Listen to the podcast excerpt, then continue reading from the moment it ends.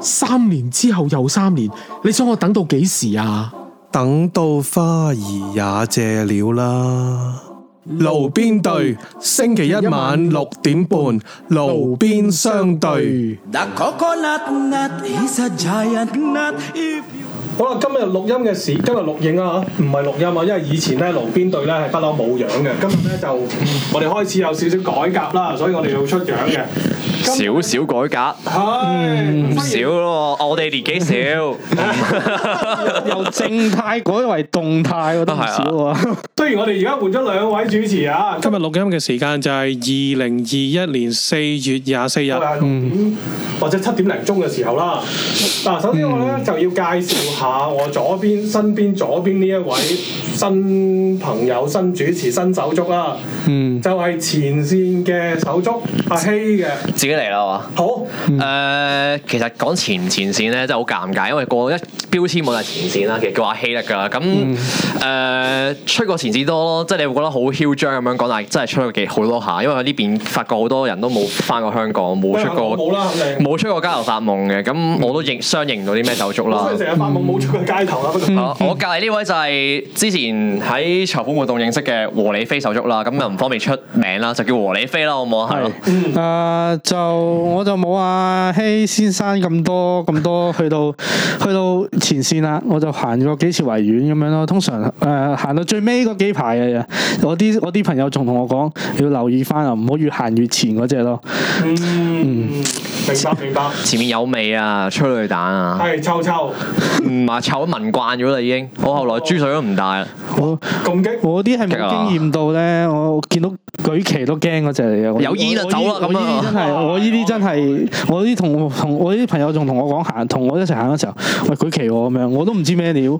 帶翻帶翻嗰個你今日想講你話港女嘅話，係其實咧 U 港女咧上個星期嘅 podcast 咧就有提及老華僑啦，有提及呢一個人血咖啡啦，嗯，我呢個台編輯自主㗎嘛。唉，絕對係。咁用翻你用翻你用開嘅字眼啦係嚇，阿老華僑真係所謂嘅眾籌台啦，係咪係中集啊，唔好介意我用呢三個字。嗯我作嘅 OK。 OK，嗱咁我就冇攻擊成分嘅，純粹想 mention 翻大家知道我講咩。咁佢做咗噶嘛眾籌，咁啊係，好似冇認識幾個台係眾籌，你有冇眾籌先？我冇哦唔得啦，好啦我，冇籌款 㗎，戴咗頭盔㗎啦已經。嬲 冇籌款 㗎 OK，咁佢講啲咩啊？咁佢咧就係話呢個老華僑咧點解會喺啲咖啡上面就印咗哦？即係跟翻我 post，佢我你話同我講有提及到我啊嘛，就話我出咗 post，佢話唔係好清楚件事係點啊嘛。咁我而家簡簡單單，其實都唔簡單啊。咁講一次大概發生咩事啦。咁咖啡樓事件事源係咩咧？啊，眾籌台 P 咗上個八三一三日字上去，係賣咖啡豆啦。多好多日子嘅字啦。咁我聽咗港女嗰個 broadcast 咧，係佢話好嘔心，其實我都覺得好嘔心，即係我唔明點解啲日子黐上去係想 for 啲乜嘢啦，而且嗰佢嘅收益啊，同香港人冇關，你又唔係話捐俾八三一邊位家屬啊，或者邊位手足啊，邊個機構啦、吓。呢個一百 percent 商業活動啦，係咯，咁加埋本身我對香港台都有啲意見嘅，由佢話開始揾我做訪問，之前有做過佢哋訪問啦。係喎，你上過另外嗰兩個台嘅喎，哦，一個嗯啫，一個啫，即係係係啦。嗯係係咁上去台嘅時候咧，我諗住初中係好嘅，但係後來發覺個台嘅方向走錯咗。咁我有少少意見，咁但係我唔明點解有啲同路人覺得我係分化啦吓，即係原來嗰把尺或者我角度咧未行到佢哋嗰個程度咧，就覺得我係鬼啊藍絲。even 我喺前面走出嚟嘅，總之你提出一啲同佢哋唔同嘅意見，佢哋就會覺得你係鬼㗎啦。啊我個 post 好串㗎，我話阻人籌款，阻人搏嘢，要做咩啊？切春袋大佬。嗯，話時話嗰個咖啡豆嗰度咧，全部係一百 percent 商業活動嚟喎，並冇講到籌款俾任何人或者任何組織嘅喎。佢後面誒、呃因為咖啡豆呢件事，我出聲評論咗啦。咁有啲家長就走嚟揾我，就話誒嘈咗啊！即係你做完佢訪問之後，做乜同阿咁樣？即係問完之後，後來咧有人同我講翻六一二籌款件事。唔好講名，哦，OK OK。眾籌台，OK。眾籌嗯細啊細聲講同埋老人家，唔係老話其其實好衰啊！即係點解你要用香港兩個字做台名咧？即係我有陣時覺得，誒、呃係你可以日日講政治，即係講政治啦。但唔知得有冇咁多人睇啦？你明唔明啊？我睇我每次去開咧，我都係唔係睇佢節目內容嘅，我睇幾多人睇啫，即係純粹食下花生，又做翻花生友啦。之前你路邊隊，我冇留意喎，我完全冇留意佢啲嘢。咁仲咁衰啊你！你同我 講話俾個我知佢染咗頭髮，我先知啫。啊我我前幾日發覺染黑色頭髮啊係啦。我咁要學習。啊，咁講翻俾阿港女聽啦，發生咩事？誒、咖啡豆呢件事咧，就係你以你所知咁，我出咗個 post 咁話佢哋啦。咁後來論到另一件事出嚟，其實同一件事嚟嘅，六一二籌款。咁嗰陣時三月幾多號啊？我 update 下。三月六號。三月六號我哋去誒嗰、個邊度籌款啊？一個賣賣早餐早餐嘅地方，係啦，我我同呢位和你嗯和你飛手足一齊喺前面認識嘅，就喺嗰個認識嘅籌款嘅時候，嗯咁啊話要籌款俾六一二啦。咁呢件事告咗一段落之後咧，係就有人同我講翻，喂，不籌款。其實都未告一段落㗎，啲錢都未到六不二。哦，其實根本就冇到 過，所以冇係冇錯冇錯 係啦。咁有班家長就就住咖啡豆嘅事件嚟問我啦，咁就提及到六一二籌款呢單嘢啦。咁籌款最後去咗邊咧？經過我三日出咗兩個不言 post。不休啊！冇不眠不休，我有瞓得好嘅，係啦。鍥之而後不捨啊！係有鍥而不捨㗎，俾人俾人話係鬼啦咁樣。我去睇翻件事，追追問咗好多人啦。咁最後發覺係冇去到六一二手上嘅。哦，OK，哇！啊，咁唔係話你係鬼啊，定係攻擊你啊？你咁你冇交俾六一二，咁關我咩事啫？即千祈係唔好去六八九手上就得。哦，OK OK。咁六一二都已經講咗兩次話我冇收到佢，或者如果阿阿祖司令啦係有捐過錢俾六一二嘅，係佢話你有收據嘅。嗯，咁我問翻，即係透過中介人問翻啦。誒，佢哋話唔方便出收據，even 匿嗯名都唔可以俾你睇咁樣啦。嗯，即係咁神秘，係總之捐咗俾邊個我就唔知。齋音就得誒，啦。嗯好啦，咁啊唔好咁講啦，啲人話講下，先啦等人話你捉鬼啦，即係話你話佢鬼之類啦。咁嗯我冇話佢係鬼，但係我只不過係話捐咗啦。啊，OK，邊個收咗？係啦，其實我我諗過啊，因為我呢頂帽咧，中大執到翻嚟哦噶，跟咗我跟到我嚟加拿大啊哇，中過呢個橡膠子彈嘅，哇嗯有冇價值先？籌唔籌得款先？啊我又想籌款嗯喎，咖啡豆都賣到我呢頂帽又得，我出面着緊嗰對鞋有少少味啊嚇，唔介意嘅啊攞嚟都冇所謂嗯嘅，跟足我去前線咁多次嘅。哇！嗯即係催淚彈味㗎喎，你你咁耐應該過咗，得翻香港嗰陣味啦，香港腳味啊！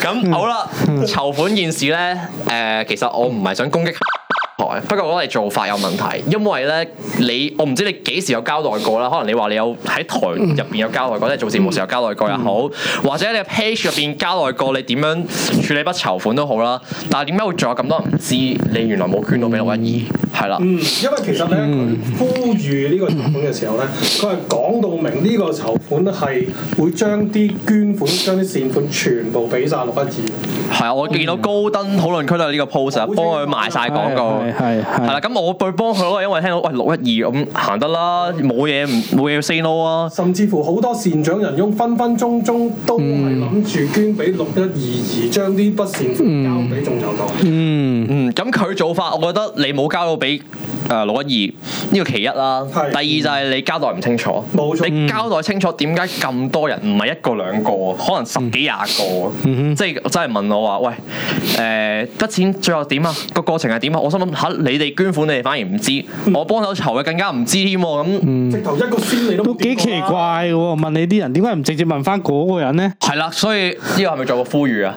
即係如果你有份捐款，或者你發現個仔唔見咗，唔係發現筆錢唔見 咗，啊，捐咗去邊咧？唔好問我啦，亦都唔好再去打擾其他人啦，直接打去問香港台問佢捐咗去邊。冇錯。係啦，因為佢哋收據唔方便出啦，最後，因為我哋其實本身件事過一段落㗎啦，佢話會出翻張收據，但係後來佢連收據都冇出到啦，咁就關閉咗 signal 嗯即係個 group 啦。所謂嗰條紅線咧，越褪得越遠啊，個嗯啊嗯搬嚟搬得越遠。誒、嗯總之就係憑本事叫你捐你嘅錢，你唔好問去咗邊，信就得啦。OK，嗯信信就得㗎啦。啊信者得㗎。係啦，係我信嘅，因為我但我即係點講咧，我唔會睇香港台嘅，係啦，即係我太我太悶啊啦，唔好意思，睇我哋個台先。都冇。而家焗住要做埋節目添啊 喂，咁起碼我呢個編輯自主任你講喎，你中意講乜講乜嘅喎。 ！OK 嗯 OK，我哋冇冇預先寫低要講啲乜嘢嘅喎。咁而家講到應該知咩事啦，係嘛？係冇係啊錯。好啦，咁嚟緊我唔知啦，我唔知咖啡樓仲會有啲咩新演繹啦，因為有人同我講，誒、有啲知情人士就話佢哋會改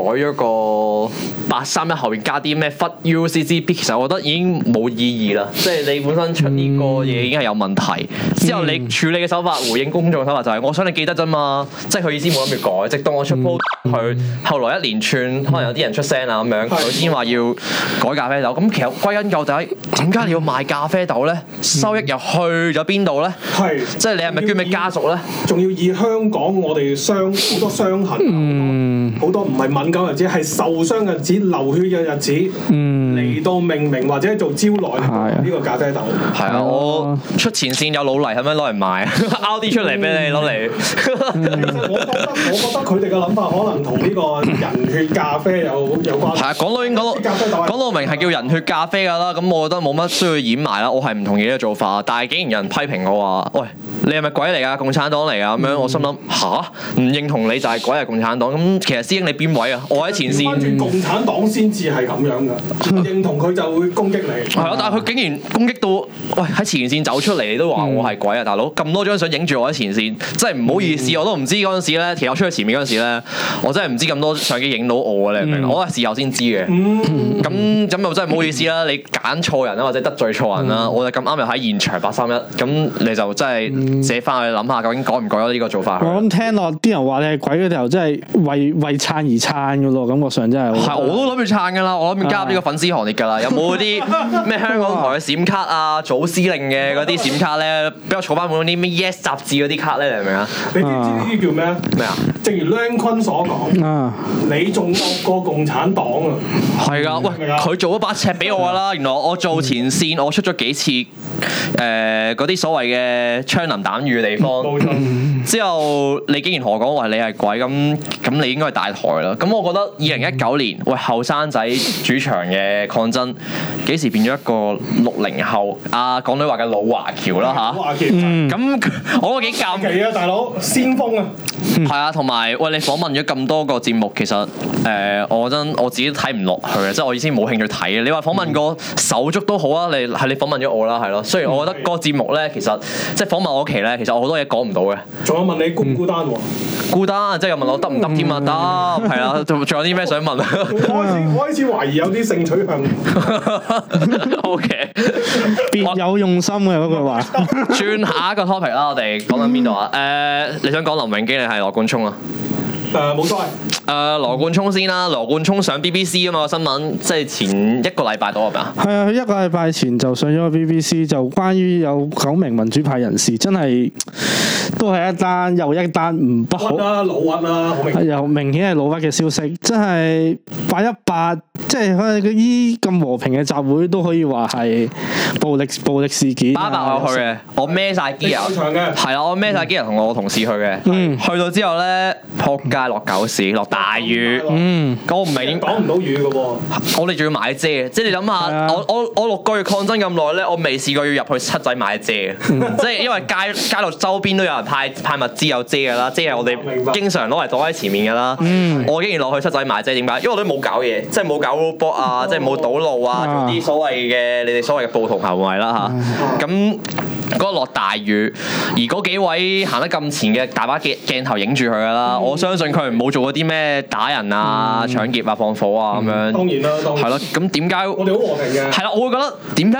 我你唔去即係冇啊通緝我啊追究我呢一紮人，反而追嗰幾個最和平嘅行喺最前面年紀最大嘅係冇錯判佢刑冇喎，錯再對對比翻佢判咗幾耐？好似十幾個月啦，係咪啊？有啲有啲有啲超過一年，有啲有嗯我我見到好似十幾個月。超過一年㗎。有啊有啲比較咁重我嗰啲超過一年嘅，啊對比翻大埔嗰單嘢，湯肚嗰單嘢有冇聽過啊？湯有肚連龍長湯肚咁湯樣肚，有有有聽過嗰條友話外國判幾個月。藍絲嗰個係係啊，係判幾個月，哇！攞刀斬撚晒湯肚都判幾個月，然後呢個要判成年好嗯喎。明顯就係超㗎啦。咁你所謂嘅咩和平集會嘥氣啦，不過其實講真一句啦，講係咁講啫。我本身都睇到厭嘅啲新聞，我唔明，即係大家唔好咁驚訝咯。我覺得睇完，哇，我又判咗一年咁樣，你驚訝還驚訝，真係我覺得你要有覺悟㗎啦。已經今時唔係二零一九啊，你已經二零二一嗰兩年㗎啦，你仲為呢啲事驚訝，你唔應該驚訝，一早個政權係咁樣㗎啦。大家都應該即係知道佢哋一定會咁做㗎啦，排除係自己啊呢啲咁嘅嘢即。係而家仲未發生到你身上咧，簡單嚟講就可能未輪到你嘅啫。冇錯真係而家都唔知幾時。都排住隊啊其實即係我而家喺加拿大，我覺得我可以好串咁樣講，你唔係仲諗住用和平集會喺香港係 work 啊，絕對唔會啊啊嘛？佢嗯即係你唔係諗住申請嗰個集會通知書，今日抗爭完啊，即係遊行完啦。咁你覺得聽日個即係政府就會回心轉意？你七一都有見過啦，七一點解會去衝擊七一啊？因為六月尾佢仲話要聽日要行唔知咩二讀定三讀啊嘛嗰陣時係。啊係啊，暫緩啊嘛，又話成啊嘛。係啦，你覺得佢有冇暫緩啦？最後，最後我哋咪幫佢暫緩咗咯，開咗佢個立法會門，你又暫緩咗咯。嗯，好啦，打門添。 唉，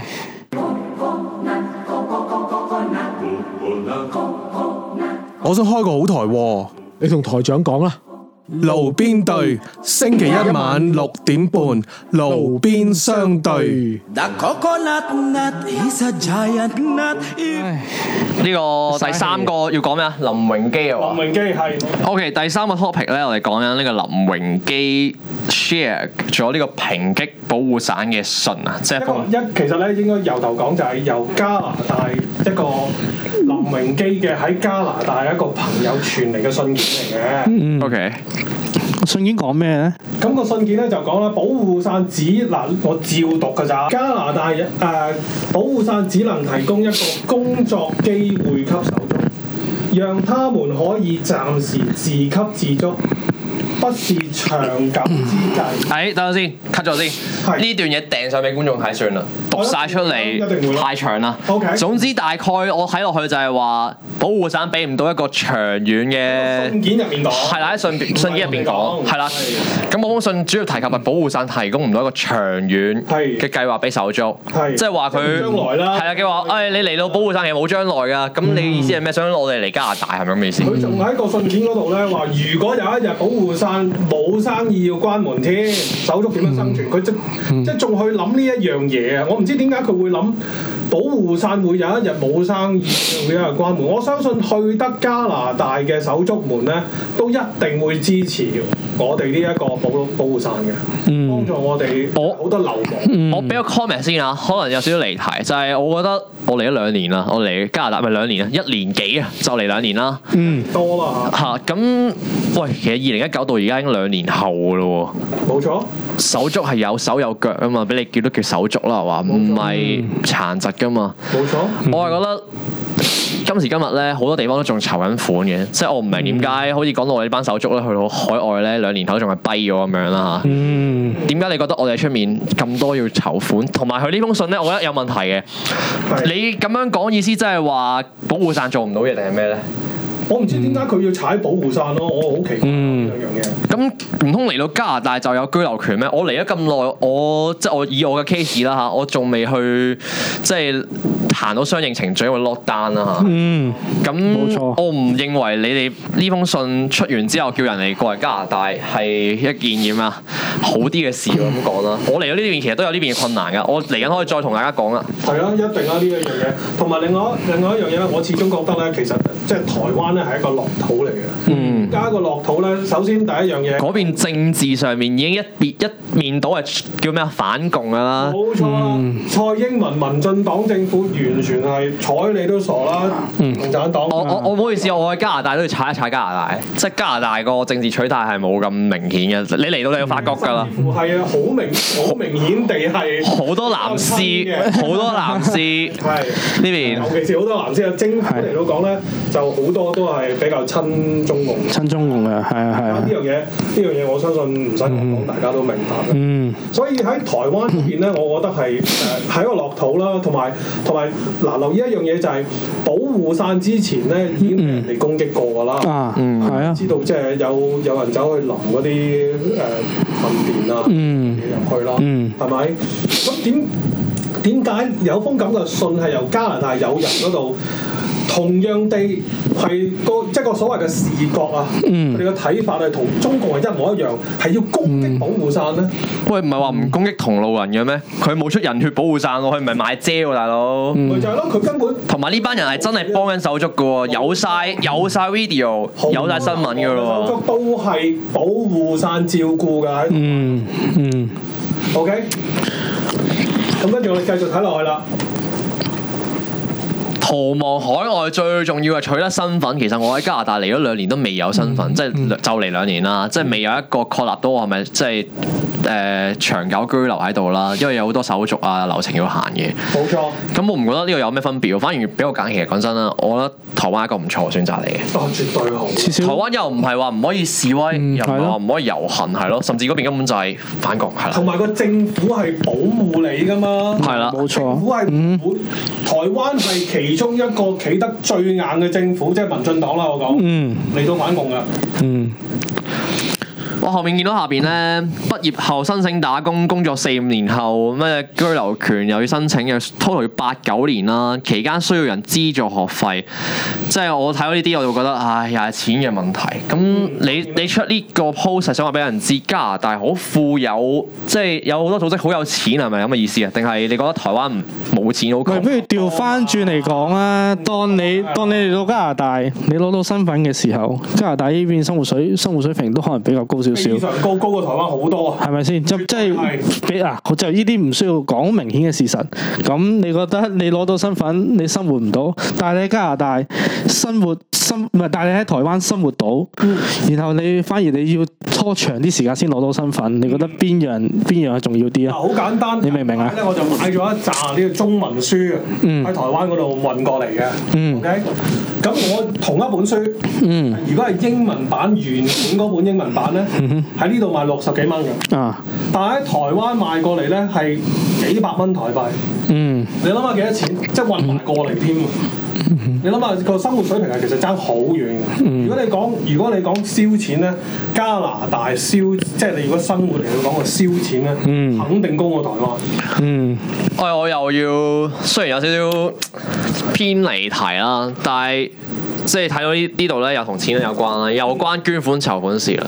係，其實咧好好奇怪一樣嘢就係、即係林榮基呢個朋友啦。雖然我係冇可能絕對確定係邊個，不過呢一個 message 咧，我喺另外即係圍內啲抗爭 group 咧，我係見過另外一個人 share 出嚟嘅。嗯 OK，而嗰個人咧就喺 Cal- Calgary 嗰邊啦，咁呢個人咧亦都曾經喺 Telegram group 嗰度咧就出過啲例如即係以前誒、呃之前咪有一個女手足喺誒、呃德國嗰度被性侵犯或者侵犯嘅，跟得唔係好貼，唔係好清楚。佢嘅評語咧就係話嗰位女手足咧冇腦。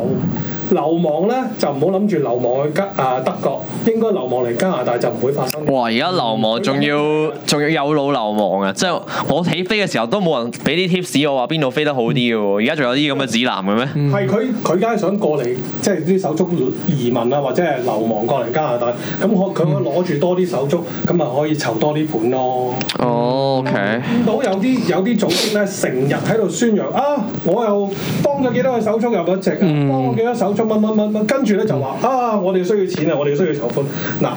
呢一個咧就係嗰個組織，而嗰個組織咧曾經之之前喺之前咧喺嗰啲誒 mass media 喺嗰啲誒報紙上面，即係真正有得 print 嗰啲報紙啊，正式嗯係講過有幾多手足過嚟，同埋部分嗰啲手足嘅名字同埋特徵嗯咧，佢都係講過出嚟。嗯嗱，啊即係意思我幫咗邊個，唔單止仲要報埋佢啲資料出嚟咁嘅意思。部分唔係全部資料，部分資料即係講下嗰啲身世啊，等即係等人哋覺得啊，啊即係哇！真係要一定要幫佢，一定要捐錢俾呢個組織，呢、個組織幫幫我哋。我明我明，係咪有啲長氣聽唔明啊？簡單啲嚟講咁講啦，我嚟咗呢度咁耐，幫緊我班人咧，嗰幾位家長咧，其實冇搞籌款，我唔知之後會搞啦。如果佢有搞，我真係會幫下宣宣傳啦，因為呢班人即係已經白晒頭髮㗎啦。係都會揸車去處理緊，即係我哋嚟到步嘅手足嘅事啦。嗯、但係同啱啱嗰啲所謂嘅電台啊，即眾籌台啊係眾籌台啊，或者嗰啲機構咧係冇關係嘅，所以我會覺得好似政府呼籲咁樣咯，即係啲宣傳片咁樣，你捐錢之前。睇清楚究竟嗰筆錢係咪真係去到你嗰位手足手上，或者你想幫嘅人身上，而唔係投資咗去買啲黃色杯墊啊、黃色番梘鋪啊、黃色窗簾啊。我覺得喂，你投資有啲咩喎？紙嘅咖啡豆啊，係咯，我覺得喂，嗰筆錢加加埋埋，有啲機構咧唔知點解係咁籌喎，籌完又籌，籌完又籌。戰咁樣籌㗎。係啊，呢個 A B 籌完之後，C D 又籌，C D 籌完又換翻 A B 籌，係啊即係我會我嗰時嗯咪出個 post 我話二零二應該光復香港噶啦，可以煲底度見噶啦，大家可以即係翻香港啊？點解啊？買緊高達啊，砌緊核彈啊，老一一定唔止一個核彈啊，咁貴嘅咩大佬？冇錯，六一二幾千萬去幫律師費呢度唔夠，你呢邊搞緊海外嘅嘢仲貴過六一二咩？唔通會？我唔講以為我哋啲手足嚟嗰啲又有人幫你買樓買車啊，人生一帆風順添啊。其實我嚟到呢度我自己打緊工㗎，即係好似自爆咁樣啦。我一路即企力。係啊，自食其力，我冇食捐款嚟即係維持生計㗎啦，你明唔明啊？即係我要俾翻個印象，大家唔好覺得前線手足啊，或者誒咩、手足過到嚟都好啦，係跛嘅。即係你要知道你幫緊佢啲乜嘢。你貼身啲，可能認識到佢本人更加好添啦。唔好聽，唔好就住某個組織做中間人啊！你明唔明啊？嗰啲中間人好奇怪啊！一邊話擔心手誒、手足會曝光，係有咩危險，但係其實你都接咗佢過嚟啦。錯你接咗佢過嚟，唔通你又會送翻佢翻香港咁樣？即係驚佢曝光啲乜嘢咧？嗯你我反而覺得而家缺乏嘅透明度咧，係講緊你究竟幫咗邊啲手足啊？點解我唔知嘅？嗰、個係咪真係手足嚟㗎？嗯冇錯你講啫嘛，即係唔係個個好似我咁話要企出嚟啦？我都認識有啲手足咧係比較，即係喺香港過嚟之後，個人係內向啲嘅，但係都係嗰句啦，你自己去分清楚啦。我幫唔到你哋做一隻，即係點講啊？去審查邊一個係啱，嗯邊個係錯，邊個講緊大話咁樣。總之一樣嘢啦，大家要小心咧，就係協手足以令籌款，嗯揸住支旗，冇錯 啦。揸住支大旗，住啲手足，跟住咧就嚇唉，當水啦嚇，各嗯位。三年之後又三年，你想我等到幾時啊？等到花兒也謝了啦。路邊對，星期一晚六點半，路邊相對。 The coconut nut is a giant nut. If 哦，一星期已過啊，唔係。誒唔好意思啊，因為其實咧正常嚟講咧，呢、個禮拜三嘅夜晚咧，通常係錄錄離地新聞嘅，係應該係講啊，而家錄影嘅時間咧係呢一個啊二零二一年嘅四月二十一號晚嘅九點半咁冇樣，錯係啦，因咁為你啊新。聞我哋今朝錄咗啦，係啊，我哋今朝錄咗，咁所以咧就啊嚇，咁而家咧就係呢個路邊隊嘅時間。咁啊點解咧就特登錄呢個路邊隊咧？嗱，即係咁樣樣啦，即係誒、呃最近咧響誒呢個 podcast 咧，即係即係誒。呃有兩個女仔嘅 podcast 咧，係啊咁啊提到呢、一個誒咩、人血一個價一一個喺多倫多，一個喺誒東京噶嘛。啊，即係誒講到誒誒、呃批評呢、一個誒呢、個即係嗰啲叫咩啊老華僑老華僑係係啦，就喺度賣人血咖啡咁樣冇錯樣係，我就唔識咩叫人人血咖啡啦，就聽佢度唱。O 係 K，我明白啊我我亦明白都冇係冇興趣喺度評論呢個人血咖啡嘅問題。係咁我啊，只係啊，即係其實咧，我哋我自己咧就誒中意玩下茶、玩下咖啡啊咁樣樣。咁我我唔係專家啦，先至聲明啊。咁但係即係即係，但我有一啲 preference 啊咁樣之類。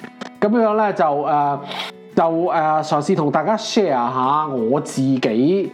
即係誒、呃玩咖啡嘅心得嚇，係當然若果咧就即係我呢啲係拋磚引玉啦，即係若果大家誒誒、呃呃、對於即係咖啡有更加精精辟嘅見解咧，就歡迎留言，我亦都好想同你傾下偈嘅。嗯當然啦，好似世界各地唔同各地都有唔同嘅咖啡豆出產㗎喎。係啊，其實其實老實講句，世界各地有好多唔同嘅人咧，佢哋飲咖啡都有唔同嘅 preference 嘅。咁、哦咁所以咧，所以咧，即係我都好中意誒齋啊、飛沙走奶啊嗰啲啊咁嘅嘢 whatever 啦。啦嚇咁樣樣。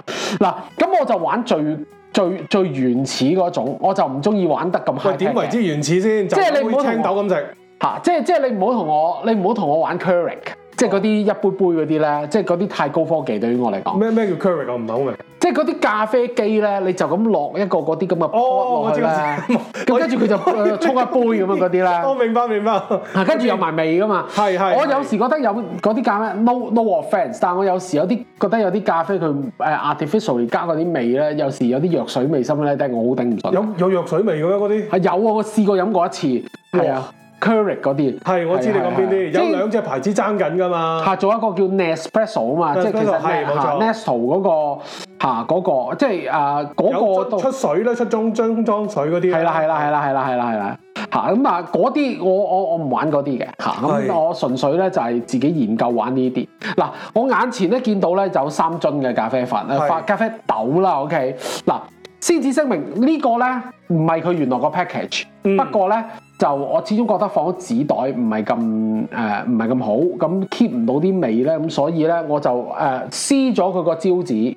我哦縮埋咁而佢先。係啦，撕咗佢嘅招紙咧，然之後咧就誒、呃然之後咧就誒、呃即係貼喺我自己嘅樽入面咧，就倒啲咖啡豆入面。咁若果咧，你睇咖啡豆咧，你睇我啲咖啡豆咧，我啲咖啡豆咧唔係黑色，唔係啡，唔係啡色嘅，其實咧直頭係綠色嘅，因為點解咧係未未 rose 嘅。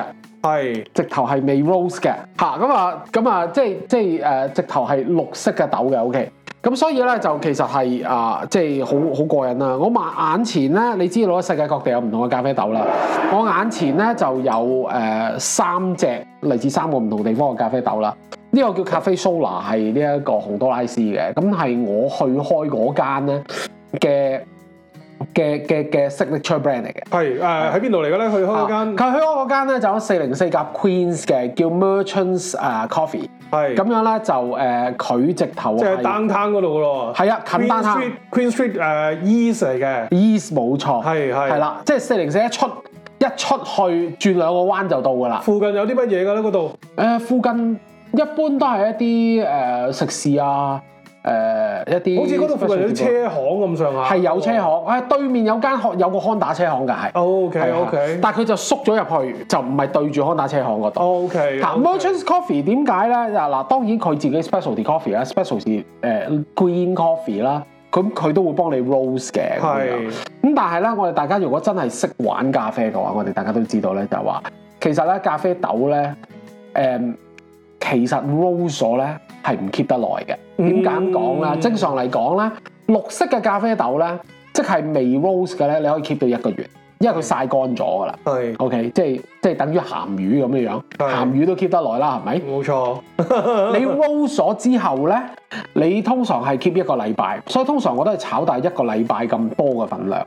OK，然之後咧，你磨粉之後咧，嚇你就只佢就只能夠 keep 十五分鐘嘅啫。 O K。你磨粉之後，若果你想 keep 耐嘅話咧，就唔該你放入冰格啦，哦，即係有有 excessive 嘅話。即係你講嘅冰格唔係雪櫃，係冰格。係冰格，係 OK，唔係一般雪櫃，唔係放雞蛋嗰啲，係放嗰啲係雪糕凍嗰啲肉嗰啲，係係啦啦嗰個位，OK，啊咁樣樣，咁所以咧，其實咧就誒、呃我所以其實咧由由豆直接 roll 做 coffee 嚟煮咧，其實係最正嘅，OK。係係啦，咁所以咧嗱，我眼前咧有三三樽啦，即係正如我頭先所講，唔係佢原來嘅包裝啦，因為我已經買咗一段時間。嗱，我哋大家知道咧，而家多倫多咧就誒、呃封城啦、隔離令啦，咁所以咧我就冇辦法去 coffee coffee shop 啦。就就買啦，咁就所以我預先買咗，咁就買咗三三樽，咁樣咧就誒、呃有啊，頭先嘅咖啡 Sola 啦，即係佢嘅 signature brand 係點解咧？因為 Merchants Coffee 直頭係喺洪都拉斯咧，係係同嗰度嘅合作社合作，嗯，咁就同佢哋 develop 咗一個用誒、呃太陽能去曬乾豆嘅一個嘅一個嘅誒嘅一個裝置，因為正常嚟講咧，佢曬乾豆咧，你係需要 involve 係用呢個柴火嘅，係係係，係即係烘佢。烘乾佢。係即係烘到變綠色，呃即係即係呢只綠色都係要烘乾嘅，因為你大家知都知道咧，就係、咖啡豆嘅豆其實就係咖啡果嘅種子嚟哦嘅，咖啡果就紅紅地色，大大粒咁樣，有啲似葡萄，但係又唔係，但係就比葡萄大粒好多。呃有冇人食嘅咧？咖啡果誒、有嘅，有嘅應該有嘅。 ，OK，但係但係唔係太多人會咁樣食咯，即係我哋有時講咩貓屎咖啡 something like that 咧，係係係就係將誒嗰啲咖啡果咧就俾誒、例如貓啊或者猴子食咧，食咗咁佢食埋啲豆噶嘛，係咁佢咪喺消化系統度洗乾淨晒，乜都冇晒，就屙粒豆出嚟，嗰啲就貓屎咖哦啡。但係嗰啲屙粒豆會唔會即係嗰啲屎會有啲？嗱，當然你會洗乾淨啦，但係啊，係即即係但但係係。屎洗乾淨都係屎嚟嘅 喎。嚇！即即即係你明，即係你明啦。其實就係、就係、所以我就可能我我就唔係好明點解貓屎咖啡會咁鬼 貴咯。係，即係你嚇啲屎洗完都係屎嚟㗎。嗱，即係我唔係好明貓屎咖啡點解會咁鬼貴，但係誒、呃其實正常嚟講，我哋大家都知道咧，就係話誒種子咧就個果實點解咁吸引人咧？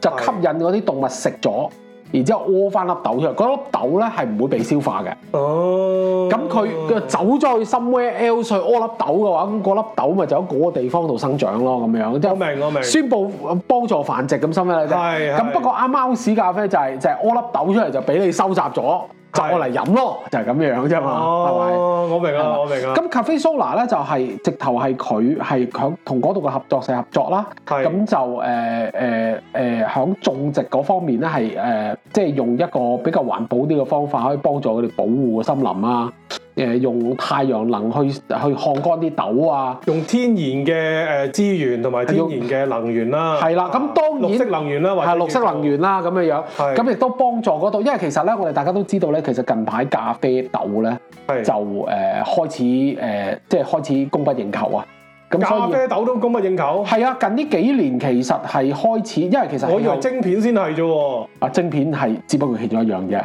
OK OK，但係其實咖啡豆咖啡豆供不應求，因為點解咧？因為其實咧就誒、呃、氣候暖化係係啦，所以咧其實咧誒、呃一方面咧，你會發現咧就多咗好多唔同嘅地方去生產咖啡豆係係啦。咁但係咧，亦都亦都同一時間就係一啲原本生產咖啡豆嘅地方變成氣候唔啱啦。嗯係啦，咁所以就咁所以就呃所以咧就呃誒嗰、個咖啡豆嘅生產量咧就跌咗，咁一方面就係呢一樣嘢，咁同埋咧就誒、呃、當然啦，亦都有誒、呃、當然亦都誒呃呢、個 Merchant Coffee 唔係淨係同 Cafe Sola 做啦。咁就誒，佢同洪都拉斯就係一個最主要嘅合作合作伙伴關係。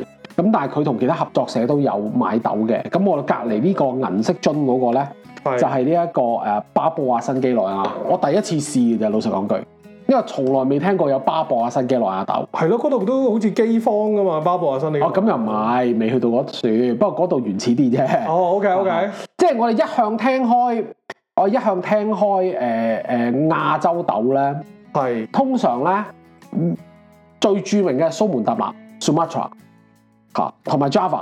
嗯，Java 我而家寫緊喎。係啊，啊 Java 另外一樣嘢，其實兩個印尼嘅島嚟嘅，OK，哦 OK OK，係啦，Java 同埋呢個 Sumatra，我開樣飯都靠 Java 㗎啫。係啊係，OK OK，咁我唔係講電腦啦，OK 啊。 咁另外越南嘅比較新興嘅咧，就係例如越南同埋雲南啦，OK，嗯雲南咧就嗱呢樣嘢嗱，我我呢間公司就冇同雲南合作嘅，因為係佢其實都係同誒當地合作社。誒買豆，係咁就確保所謂 fair trade coffee 啊，唔係淨係環保咁簡單。係 係係冇啦，錯因為其實仲有一個問題就係話誒，好、多時候誒嗰啲大批手大批買嗰啲咧，你喺超級市場買嗰啲咧，例如七蚊一大罐嗰啲誒咩 President Choice 嗰啲 coffee 咧，嗯嗰啲、通常就係用誒、bulk 咁樣買，但係就大批大批咁批發進口咧，就係、壓到價價，因為大公司啊嘛。佢壓到個價好低嘅，咁所以其實好多時候呢啲農夫咧就誒誒、就就難以為生嘅。冇錯，即係咁樣樣。咁誒、呃我中意用呢一個咧，一方面當然佢係誒 product 梗係好啦，咁另外一方面咧就即係即係，但係我冇收錢啦，OK，啊我純粹係因為中意喺嗰度買豆嘅啫。完全明白，完全係啦明白，係啊唔係淨係收錢先做嘢嚇嘅？即係我唔會，我唔會同我啲豆誒俾 number 嘅，OK 哦我。明我明我嚇明我明，嚇嚇即係冇日子嘅，冇日子嚇嚇嘅，啊即係啊即係唔係咩八三一啊六一二嗰啲啦係 OK？係可能啊可能只係有 expiry day 嘅啫，嗰啲啊係有 expiry day，係係但係係啦除咗嗰啲之外咧，就冇第二啲日子嘅。係啊，冇第啲日子嘅。係 OK 咁樣啦，就咁所以就巴布亞新幾內亞，我就啱啱最近試過，因為佢啱啱新買啊嘛，所以我唔知。嗯咁所以我第一次試我用 medium roll 去試，咁發覺佢冇乜 characteristic 個個味，咁所以我第二鑊咧就用 dark roast 嚟做，咁就發現咦個煙燻味幾好喎，同埋咧佢跟佢跟奶唔錯，有啲金嘅，佢跟奶唔錯。哦，OK 嚇咁第三隻咧，我呢度見到嘅咧就係 Ethiopia 啦，就係呢個誒善達姆啊，呢個都比較新嘅，因為 Ethiopia 通常係嗰個嗰個名我唔讀啦，Y 字頭嗰個咧，嗰個比較出名啲。咁啊，善達姆係另外一個。咁樣咧就誒、呃我都仲試緊，但我試咗 Light Rose 咧就幾得，就幾好，因為佢有好香嘅漿果味，哦，係啦，呢、個適合齋飲，即係唔好落任何嘢， o k 係啦，因為佢因為個味道，佢佢個 taste 係比較淡啲，但佢個香味好正，即係飛沙走奶啦，總之。係飛沙走奶完全係，所以呢個好正嘅。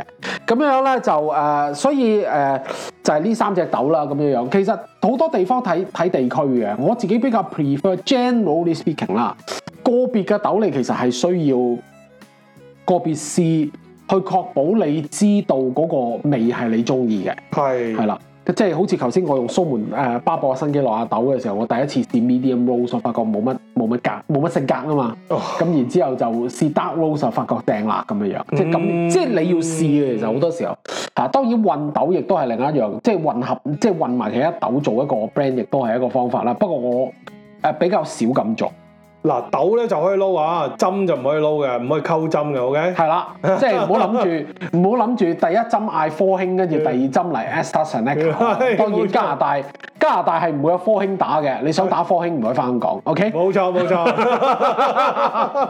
啊，即係咁嘅樣啦，冇錯啊咁啊， 即係你要試嘅，你試味嘅，老實講句。係嚇，咁跟住運豆啊，另外一種貨，另另外一種做法啦。咁呢個我就比較少做，咁誒、呃所以我就唔同大家傾點樣運豆啦。OK？嗯嗯嗯咁啊，因為我中意誒最純粹啊，最最讚，即係其實有好多時咧，你無論飲酒又好，飲誒、呃咖啡又好，甚至要飲茶都好咧，係你其實係即係用你嘅味蕾去旅遊啊，連心西晒。哦，我明啊明啊明啊，係啊，即係你其實係你你係去到你其實相當於你係用你嘅味蕾去呢個 Ethiopia。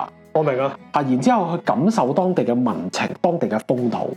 所以我中意咧就係誒飲翻嗰一，即係飲豆我就飲嗰一隻豆，明白。即係我唔會溝豆飲，係係係係啦係係，即即係好係似食食煙咧，就係用個用個肺去旅遊啊嘛， 啊用個肺去旅遊，exactly。所以就唔好冇咗個肺啊。係啊，即係唔好冇咗個肺，OK，係啦，即係咁樣樣啦。咁所以其實誒、呃我會幾即係即係，所以我就我我就係咁樣樣玩法咯，就係話係啦。咁啊、呃今日咧我就想試點樣講咧，就誒、呃我會想試咧做個啊呢一個 Ethiopia 啦，係係啦，誒、即係誒比較淡啲嘅豆係咪？係啊啦，，淡豆，因為可以可以俾你睇下原原來嗰、個誒嗰、個咖啡嘅嗰個色啊，同埋嗰個香啊咁之類。係嚇，即係阿阿 John 咧，即係我哋個鏡頭嗰個咧，即係係即係掌我即鏡嗰位啦，係係我啦係啦。台長咁啊 John，係係啦，咁啊誒，你飲你飲咖啡就會瞓唔着啫，但係你係聞咖啡應該都冇乜問題嘅。聞咖啡冇問題。嗯係啦，咁所以就俾隻個味道聞聞出嚟比較獨特啲嘅，就同大家試一試嘅。咁嗯，樣好咩味道嚟嘅？誒會係一種漿好濃嘅一種漿果或者或者或者藍莓嗰類嘅味嚟嘅，其實係嚇，咖啡豆有藍莓嘅味，係漿果或者藍莓好咯，獨特，好獨特喎。係所以幾特別㗎呢個其實就係話，嗯但係但係要掌握得好咯，light rose 就係啦哦，咁啊係，咁啊係係啦。正常嚟講，我哋講緊 light rose 啊，before 我真係炒之前啊，係真係講少少啦，就係話即係即係嗰啲 rose，即係有 dark rose、medium rose，係啦，有幾種 light rose 係啦咩嚟嘅，即係一係般上一般上分四級嘅，即係係正如你誒你食牛扒係有 medium rare 啦，有喂睇戲都 medium 有啦分四。級㗎 啦，嚇我知啊。哈哈哈啊！即係即係冇咁衰啦，OK 我。我講翻講翻啊，即係例如食牛扒，係有 medium rare，其實之前仲有 blue rare 嘅，啲法國人好中意嘅，不過冇人會生食牛肉嘅。都好生喎。啊，好生完全係生食嗰只係，即係或者日本食牛嘅刺身刺身啊係嗰類嚇 blue rare，跟住係 medium rare，即係三成熟，即係中間係紅血紅色咁樣嗰只，但係係外頭係。即係 medium 但熟係嘅偏向啊偏向嘅，medium rare 就係咁樣，係啦嗯啊，medium rare 就係咁樣。其實係其實係有有 definition 嘅，即係佢啊 medium rare 咧就係面頭熟咗，中間血紅色全生啊嗯係啦。啊，medium 咧就係中間開始變色，係但係仲有血水出。係係啦，咁誒、呃 medium well 咧就係、變粉紅色，出唔到血水噶，粉紅色中間。咁然之後咧，well done 咧就全熟係冇錯。成嚿，有啲人即係有啲人中意，有啲人唔中意啦我。就 prefer 全熟或者 medium well 嘅，係即係比較熟嘅我中意係啦。因為咁我出街就食多咧， 費事賴嘢。嚇，啊咁、我就覺得誒 medium me me 誒、呢個呢、個 well done 就好似食蟹食食食蟹皮咁樣啦。所係以係比較係比較鞋啲，但係有陣時候咧，你知出出去食嘢咧，誒都係小心啲好。啊咁我都明嘅，OK 係啦咁啊，當然啦，你中意而家近排其實我都喺屋企煎牛扒噶啦， 係冇錯冇錯，同埋整叉燒啊啊係啊，今朝你啱先啱食同我過，提係過啊，係啊，仲有少少喺 入邊啊 嘛。。哦，正啊正啊 O K，係啦，咁所以嗱，即係我哋一陣間就會做啦。咁基本上咧就誒誒、呃有幾種方法嘅，咁誒、呃一般咧就會用焗爐啦，係但係咧誒我就誒、呃用一個比較簡單即嘅係焗 roast beef 嗰啲焗爐咁樣。冇錯， O K，係可以咁做嘅。咁係呢個咧就唔係我用嘅方法。係我咧就用一個誒、呃中式炒鑊， O K，係啦，就炒嘅，嗯嗯，嗯即係其實有啲類似炒栗子咁樣樣炒法，即係唔落哦油，，OK 就咁落豆嚟鐵炒，砂掌咁樣內產嘅。係啦，咁樣鏟嘅，係咁樣咧就誒、呃基本上咧，當大約六分鐘左右咧，你會聽開始聽到啲咖啡豆咧就開始白白聲嘅，係佢轉咗淺啡色，開始白白聲嘅。 ，O K，咁但係白白聲比較大聲啲嘅，呢、個就係佢佢嘅第一爆， O K，佢有兩爆嘅。咁咧第一爆完咗咧就係 light roast。係 O K，咁第二爆啱啱開始咧就係 medium roast，第二爆咧同第一爆嘅分別咧就係第二爆咧嗰啲爆裂聲咧係比較密啲，但係嗰啲爆裂聲冇咁大嘅， O K O K，即係輕輕地嘅啫。咁然之後 dark roast 咧就係誒佢開始爆爆咗頗一段時間，但係未爆完，係係啦。咁樣咧就然之後咧 light roast 咧就會比較淺啡色，誒、呃跟住誒 medium roast 就深啲。dark roast 就深啡色，仲有再上仲有一級叫 burn 嘅，OK，係，即係好似牛扒全熟咁，甚至乎係黑晒嗰啲啦。係啦，黑晒仲會有藍色嘅煙出嚟嘅，哇，係啦，嗰、個就 burn，嗰個就直頭黑色嘅咁係樣，係啦，咁我哋會試 light roast 啦咁用呢個飲咖啡就會飲到啲燒烤味啦，因為燶咗。係冇錯，係啦 係啦 Smoky 啊，真係 Smoky 啊， smoky 啊，因為冇係錯，就會有啲燒烤味啦咁樣樣，係咯，明白。係啦，所以就係咁樣樣啦，咁所以咧我哋今日咧就試一個 light roast 嘅 Ethiopia，好，啊好，我哋即刻去先。好。三年之後又三年，你想我等到幾時啊？等到花兒也謝了啦。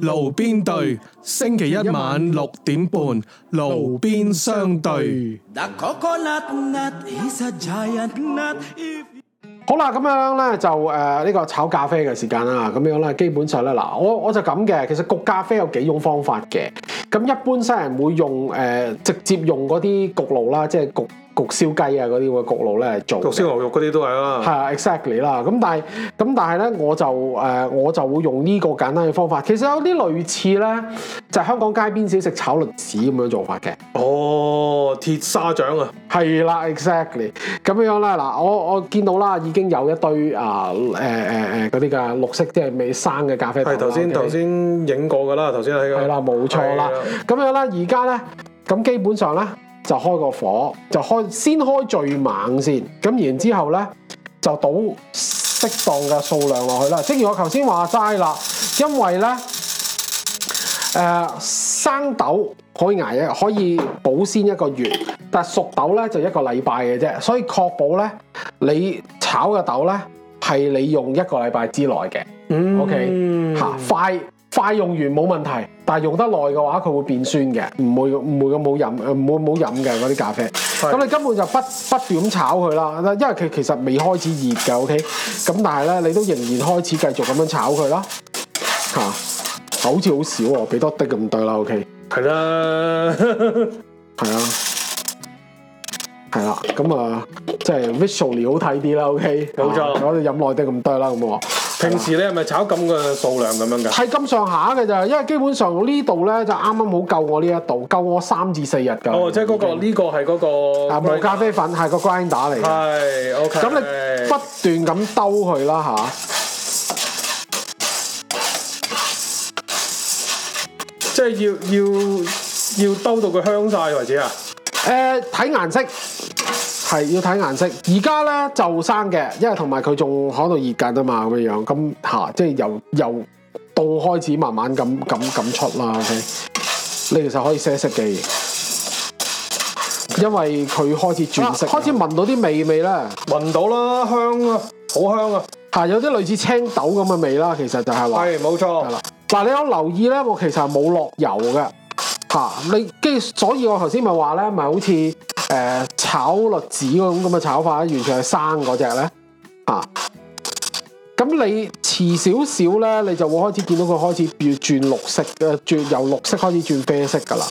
得啦，你見到佢開始咧已經已經已經有少少轉色啊，有少少變啡色啦。OK，係喎，係啊，同埋咧有啲煙出嚟啦嚇。咁、呢個係時候咧，我就要開抽氣扇啦。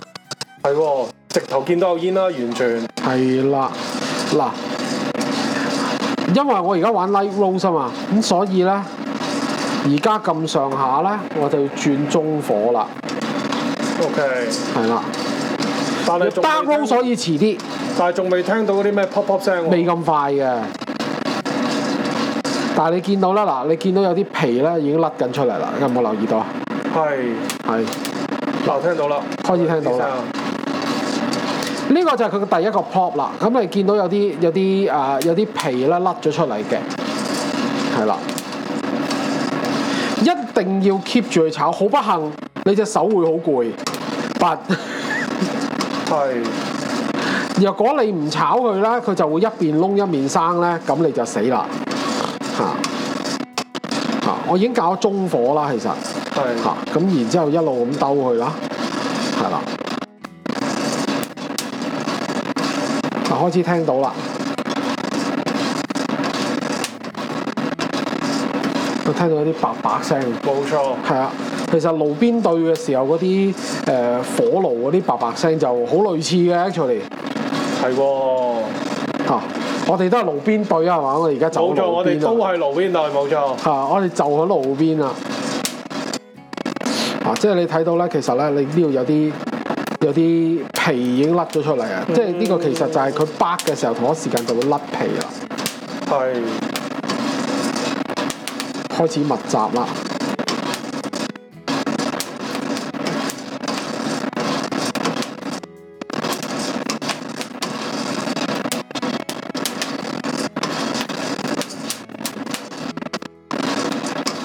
其實都好快嘅啫，其實基本上。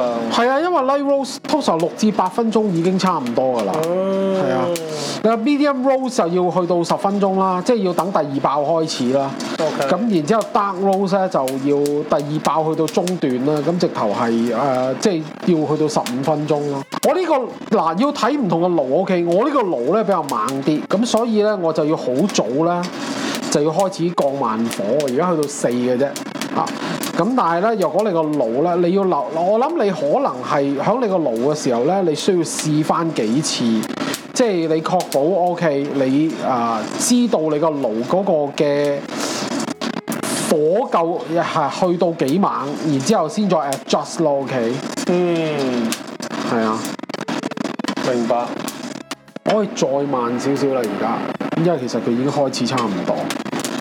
估唔到今次真係名副其實嘅路邊隊啊！係雖然我哋平時錄嗰陣時都喺路邊，係，不過嗰、個嗰、個爐係冇火嘅，OK。嗰個無爐冇火，呢個爐有火啊。呢個爐有火啊，有有煙添啊，係有煙有火，有煙有火 smoke 住咁去啊。你見到佢其實有少少光澤嘅。咁但係如果 dark rose 嘅話咧，你直頭會見到有啲油光響處嘅嚇。咁、我哋未使去到呢個位啊，OK？未使咁誇張啊！係，我哋未去到呢個位，因為今次埃塞埃塞俄比亞豆啫，所以 light rose 夠噶啦。好啦純粹用啲餘熱去看翻平均，佢就已經得噶啦，差唔多。係嚇，嗰啲色好似你你睇到好似有啲係黑啲啦，有啲冇咁黑啦。咁其實你炒豆呢係有少少唔係好均勻嘅，你能夠嘅話就最好盡量嚇均勻多多啲兜啦，多啲兜佢咪均勻啲咯，係咪？係係，係啊。咁整翻個 medium rare 咪得咯。係 medium rare。其實好得意嘅喎，有樣嘢，係其實咧咖啡豆咧誒、light roast 咧，佢裡面嘅咖啡因係多過 dark roast，好得意嘅。哦，係啊，會唔會炒嗰陣時候將啲咖啡因誒整、走咗啲咧？可能係啦嚇，呢、樣我我我冇我冇我冇諗到咁科學，不過咧就有人咁樣同我講嚇，咁同埋咧誒，仲有一樣嘢就係話咧，點解佢會變啡色咧？因為其實咧，就或者變焦黑咧，因為其實咧誒，佢、裡面有糖分嘅。哦，你越熱嘅時候，佢嗰啲糖咧會慢慢變成呢個焦糖啊，即係誒 caramel，係係啊。咁所以就係咁樣啦，差唔多啦。有一兩粒豆好似唔夠唔夠熟，但係問題唔大嘅，因為而家我哋玩緊 light roast 啫係啊。你叫我哋其實熄咗火㗎啦，拜頭威有啲都未變色啊，有少有幾粒嚇。有幾粒啦，嚇一兩粒啦，但係你其實大部分都係都係呢隻顏色差唔多嘅，因為其實而家都仲有少少熱可以繼續嚇、再燒熟佢少少咯。同埋你見到佢係靜咗噶啦，開始，因為係啊佢係係啊，，啊冇再 pop pop 聲。係啊呢個係第一 pop。佢若果我再繼續嘅話咧，誒大約十分鐘左右位佢就會出現第二 pop。第二 pop 咧個聲就冇咁大，但係會好密集啲嘅，嗯，係啊即係好似爆谷咁啦，係啦係咁搏啦。係啊啦，差唔多六噃。可能咧有啲有啲豆嘅，我淨係喺外圍嗰度咧就冇咁熱咯。可能你要可能要補補少少，係係啦，補少少 heat 啦，其實就係話，但係又唔使咁熱啦，純粹係整翻熟佢啫。冇錯，個火候要隨時睇住啊，老實講句，因為你唔知嘅，係每一次都唔同嘅，即係例如今次可能我有部攝影機睇住，我可能緊張啦。係 冇錯，但係其實差唔多啦，講真。你見到咧有個 light rose 啊啲豆咧有少光澤，但係仍然相對啞色嘅，actually 係係係啊。若果係熟豆嘅話咧，就有油光嘅，即係意思係 dark rose 就講緊係，即係佢飆晒啲油出嚟。係啦。但係又唔係真係好似即係佢浸油咁樣嗰只啦，即係唔係嗰種嗯當然啦，OK 啦，當然啦，當然啦，嚇。因為咁樣炒嘅話，ultimately 佢係會炸出油嚟嘅，即係其實咧，你嗰啲豆油啊、菜油啊，其實就係咁樣炒出嚟嘅，basically 係。嗯。用翻少魚葉執埋嗰兩粒豆啦，差唔多啦，係嘛？得噶啦，我基本上炒熟佢得噶啦，始終有一兩粒豆未熟，一兩粒啫，問題唔大嘅。再烘多陣，跟住跟住會點做？跟住我會放喺一個誒、呃碗度。嗱，你知啦，正常嚟講，嚇、你煮完面最後要過冷河噶嘛。係咁佢都要過冷河噶嘛。哦但係咧過冷河就唔可以用水噶咯喎，因為咖啡豆下一一一有水就出事噶啦嘛，係用咪乜？嘢？咁就要用一個凍嘅碗。我通常咧會事先咧放入雪櫃，係雪凍咗佢。好啦，就炒完嘅時候咧，我會先要事先雪雪個碗，等佢凍啲。OK，咁因為你知道啦，即係任何嘢都要過冷河，呢、個都要過冷河噶。OK，係但係咧我冇可能用水嚟過冷河噶。OK。冇錯，係啊，因為咁樣樣你整濕咗啲豆咧，啲豆就唔用得噶咯喎。OK，咁所以咧就喺呢個時候咧，我就放落呢個細碗度啦，嗯，就係、一個咖啡豆過冷河嘅情況啦。嗱，啲豆啊熟咗啦，即係而家係我因為 light roast 啊嘛，咁所以咧你會睇到咧，其實佢係相對比較啞色同埋比較淺色少少嘅。OK，咁樣樣咧就跟住呢個工序咧嗱嗱咁，因為呢啲豆係我自己一個人飲嘅啫。係所以我可以咁做。但係若果你嘅豆係 expect 咧，係同其他人飲嘅話咧，especially 咧，大家都知道啦，武漢肺炎啊，OK。係咁所以咧，你就最好另外揾把風扇嚟做。哦，OK，咁但係因為因為呢啲豆咧就我飲嘅嚇，阿台長冇得飲嘅今日。係係啦除咗唔飲啊，聽日要翻工啊，係啊，咁所以咧就我可以咁做，OK。咁基本上咧，你就一路間住佢啦，同一時間吹佢。哦，因為咧，頭先咧，如果你大家有留意嘅時候咧，你會發覺咧就係話，可炒炒下嘅時候，佢咪有啲啊皮甩咗出嚟，喺度白白聲嘅時候，皮甩出嚟噶嘛，你要吹走啲皮。哦，同埋一路喺度間住嘅時候，你用你個碗嗰、個嗰、個嗰、個凍咧，我哋頭先講過啦，個個碗咧係過冷河係啦，落咗入入個雪櫃噶嘛，咁就用佢嚟過冷河變相，係咁就可以停止嗰、個嗰、個熱力對佢繼續 process 嘅。當然，如果你有開揚啲嘅地方嘅話咧，你就有開揚啲嘅地方做係更加好嘅。但係你吹到成個之後有吸塵機噶嘛，呢、個世界嗰哦，我明，但係你你吹出嚟嗰啲就係唔要嘅。啲唔要㗎，哦，確保你嘅吸塵機 handy by the way。哦，OK，因為如果唔係就真真係掃都掃死你，哦，咁梗係啦，大佬咁樣，但係都唔使咁多嘅，即係基本上誒、呃吹到啲大大粒嘅就得㗎啦。其實會唔會有啲筲機係設計俾你咁用嘅咧？筲機啊，水就得，我都想有。Merchants Coffee 嘅實質我直頭行出街，喺外面吹，係哦，OK，OK，啦，即係要吹西北風嘅啫，咖啡豆。係啦，咖啡豆要吹四百風，啊，估唔到啊，果然。係啦，因為你冇理由磨埋啲皮嘅啫，係咪？哦，咁當然啦。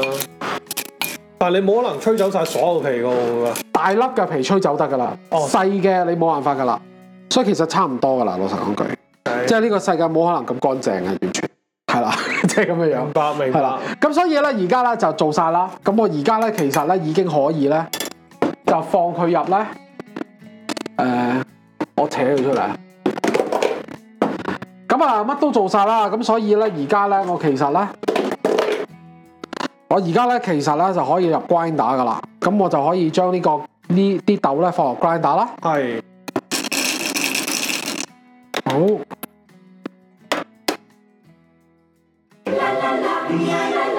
Titus，睇完你設計個 logo，究竟係邊爐對啊，爐對邊啊，定話對邊爐呢？全部都唔係阿 John，係爐邊對至真。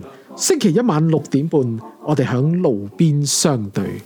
哇，乜咁慶合合啊！ The coconut nut is a giant nut. If you eat too much, you get 咁啊，正如呢、個誒、呃整呢個咖啡咧，都有好多唔同嘅方法嘅。我用呢一種，咁我呢一個咧，其實咧就呢一個係咩呢嚟㗎？呢個係一個誒、呃蒸餾咖啡壺。哦，蒸餾咖啡係啦。當然呢個比較平，因為我我 Thrifty Store 度買嘅，係咁所以係只需要五蚊。但係你外面買新嘅話，一般要三十至四十蚊左右。哇，貴咁多，係係好靚嘅。嗱，如果你有留意嘅話咧，嚇、其實頭先我開始講嘢嘅時候已經我放咗佢喺度啦。佢有分三份嘅，呢、個係頂啦，我哋做咩個頂係跟住呢個中間啦。中間 OK，係啦，水咧係放喺最底呢一個 vessel 入面嘅。哦首先，OK， ，OK，咁啊倒水啦，即係水放喺底啊，水放底，係係啦，OK，咁然之後咧呢個好似茶壺咁嘅嘢嚟㗎係，但係但係係一個意大利人喺一九二二年嗰陣時發明喎，嘅，一九係啦二二，年，哇，係啦，可以做到類似誒，即係九十九年之前，係啦，大約係啦唔好成大錯啊，九十九年啦， ，OK，咁啊放中間呢一個嘢落去啦，係中間呢個嘢我嚟放咩嘅咧？嗱，咁我哋嘅磨粉啦。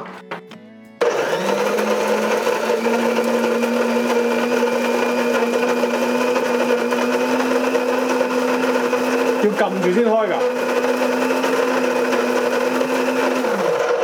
因為佢電動啊嘛，哦，OK，我以為會拍個掣咁樣嗰啲添，係啦。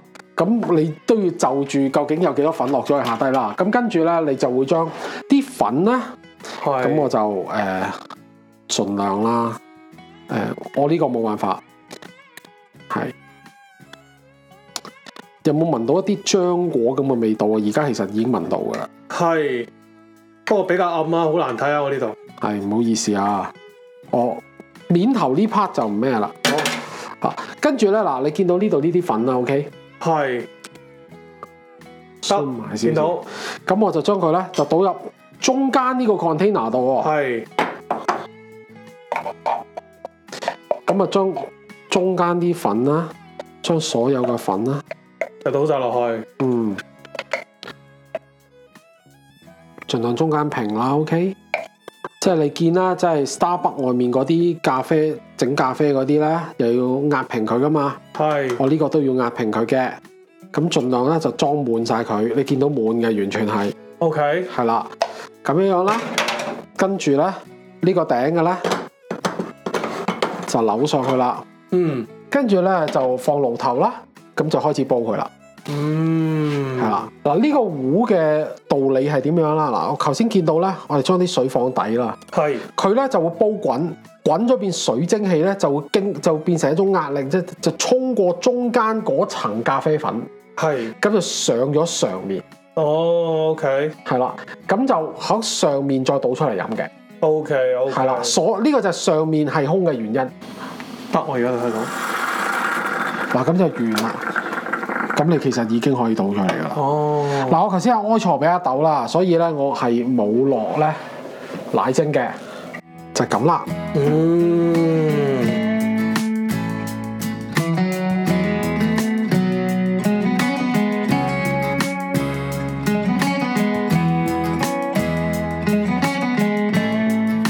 好啦，咁啊，一杯咖啡就係咁樣完成啦。OK，即係、嗯都幾多，功夫嘅喎，其實係功夫唔少嘅。但係咧，我諗其實尤其係喺而家武漢肺炎隔離令嘅情況之下咧，係啊，即係你喺屋企誒得得閒冇冇事做啊，等屎屙嘅時候係咁大 鑊，就整咖啡，啊，咁整咖啡其實都幾過癮嘅。但係整咖啡你瞓唔着咁啊，更加多時間要等 啦。咁咪啊睇下 Netflix 咯，大 佬。近排近排近排 Vincenzo 都幾好睇啊。哦，OK 啊 OK，啊，呢個咧個味道咧，相對嚟講係比較淡少少嘅，by the way，因為非洲豆啊，係直頭但係唔止非洲豆添啦，直頭飛沙走奶啦，今次啊咁就所以咧，我係冇落冇落奶冇落糖，乜都冇嘅。係啊，咁當然啦，我自己有少少糖尿，所以通常就算係濃烈嗰啲，我都唔會落糖噶啦。咁但係其實咧，老實講句，你問你飲翻佢原先嗰只味咧，其實好正咯，即係即係即係我頭先話齋，用你嘅味蕾去旅行，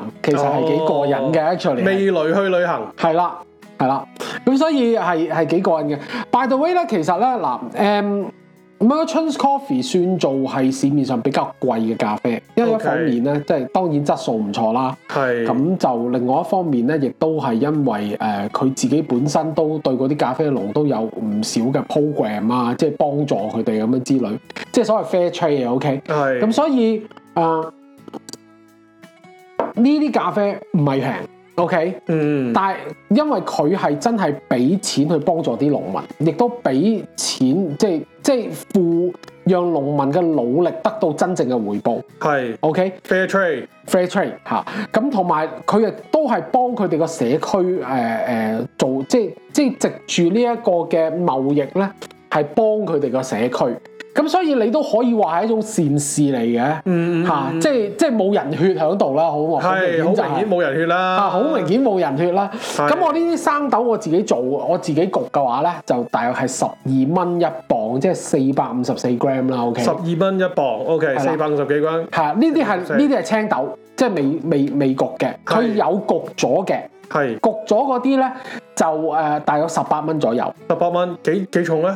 都係一磅，都係一磅，即係四百五十四 gram。係啦，四百五十四 gram。哦，OK，係啦，咁當然若果佢有一啲比較 specialty 限量版嘅話，佢可能會貴青豆都有限量版。佢有啲有㗎，哦佢有啲有嘅，啊有啲好 special 嗰啲咧，就十三個半一磅係未熟嘅，未未未未 rose 嘅 OK， ，rose 咗大約十九個半咁上下啦，係啊即係未過二十蚊嘅都未點都未過二十蚊嘅，係啦，點都未即過二係十蚊 ready 嘅，啲 make 嘅都未過二十蚊嘅。係啦。咁啊，所以其實我覺得呢啲豆誒呢啲豆係幾，即係當然啦，仲有佢亦都有嗰啲咧，就就嚟過期咧，即係焗熟咗，即係誒、呃已經擺咗四五日嗰啲咧。因為係我哋頭先都講過啦，熟豆最多只能夠擺一個禮拜嘅啫嘛，冇錯，係啊，咁所以佢擺咗四五日嘅都買，咁嗰啲咪嗰啲又平幾蚊啦，我通常少買嗰只。哦但若果你要求唔高嘅話，咁係嚇都都有誒誒十四五蚊一磅，即係焗咗嗰啲咯，其實就係話。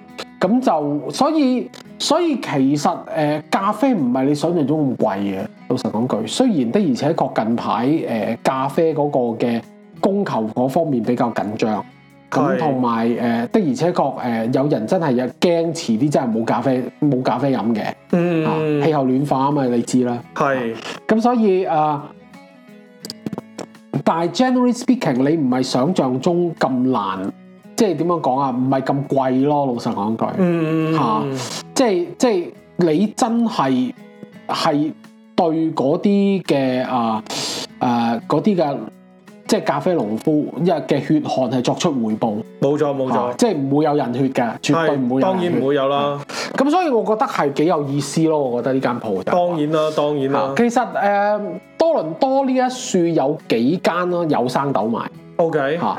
咁、當然亦都有其他嘅，咁呢啲就誒、大家亦都可以 explore 下，即係唔一定需要去 Merchants Coffee 嘅，honestly。啊，係，嗰間係我自己覺得最中意嘅一間，嗯，所以我就 strongly 而 recommend。且係最有意思嘅，可以可以將嗰啲錢回饋翻去俾嗰啲咖啡農啦嚇。係啦，因為其實我哋大家都知道就係話誒，正如我頭先話齋啦，即係你你好多咖啡農係受到剝削嘅。係咁你能夠你買貴少少，買啲質素好一啲嘅咖啡，咁佢哋又誒嘅、勞力亦都得到適當嘅回報嘅話係，合理嘅回報，合理而適當嘅回報回報嘅話，我覺得其實都係一個值得值得去玩嘅一樣嘢咯。冇錯冇係啊錯，亦都係值得去支持嘅一樣嘢嚟嘅。係啊，係啊，所以係啊，所以我覺得誒、呃都唔錯咯。咁當然，若果你有其他 ex exploration 啊，如多倫多其他地方誒、呃除咗 Merchants Coffee，我見過另一間咧，就喺呢個 Buffers 加 b o a 嘅， Buffers c a p u a 都有另一間。嗰間嗰間我就冇咁多 explore，但我見過佢哋有生豆，嗯係啦、咁所以嗰間都可以考慮一下嘅。其實 O K O 係 K 啦。咁當然嗰間我唔幫襯開啦，嗰間就誒、呃所以我唔係太熟悉啦，咁樣樣咯，嗰間好遠嘅咩？嗰間都唔係好遠啫。老實講句，因為我對於我嚟講唔遠啦，因為誒、呃大家如果留識得我嘅，知道我咧，其實誒、呃我自己本身讀戲劇嘅，係嚇咁不過後嚟出咗嚟轉做新聞咁樣嘅，咁所以誒。呃誒、呃我自己有時都會去睇睇話劇，咁而 Buffers 加 b o a 嗰頭其實有好多話劇團可以去去睇咯。嗯咁、所以我去嗰度都幾常去。當然啦，而家講武漢肺炎就冇得去啦。OK 當然。啦，冇錯啊冇錯。咁啊，大家都希望武漢肺炎快啲冇咗佢啦。OK 係係係係啊啊。咁通常最貴最貴嘅咖啡豆，你見過係幾多錢嘅咧？啊，除咗人去做嗰啲啦，當然啦。啊，當然，若果你話真係好 X 貴嗰啲咧，就一定有嘅。誒、幾十蚊嘅一定有嘅。咁但係嗰啲就真係你啲極度高級嗰啲咯。咁嗰啲我都好少去噶啦。嗯啊，所以我我呢方面唔係好熟悉咯。啊，我我就去開呢兩三間我中意，咁我就我咪去咯。即係當然亦都會好過你喺超級市場買嗰啲，因為嗰啲就真係真係有剝削成分喺度。冇錯冇係錯啦。咁就誒、呃所以我我就覺得誒、呃我就覺得我會而家買翻而家呢啲咖啡，同埋我會即係繼續嘗試，即係繼續研鑽研去 嚇、啊做嚇、啊即係磨誒磨做生豆啊咁樣樣，然之後誒、呃自己煮熟豆咁樣做咯。明其實就係白咁明白。係咯。係啦，咁啊呢一節嘅時間咧都差唔多啦，到第三節咧，啊台長阿 John 咧就接翻手，冇咁錯就佢亦都有佢自己誒、呃另外嘅訪問嘅，咁啊下一節翻嚟同大家再傾過。陣間見。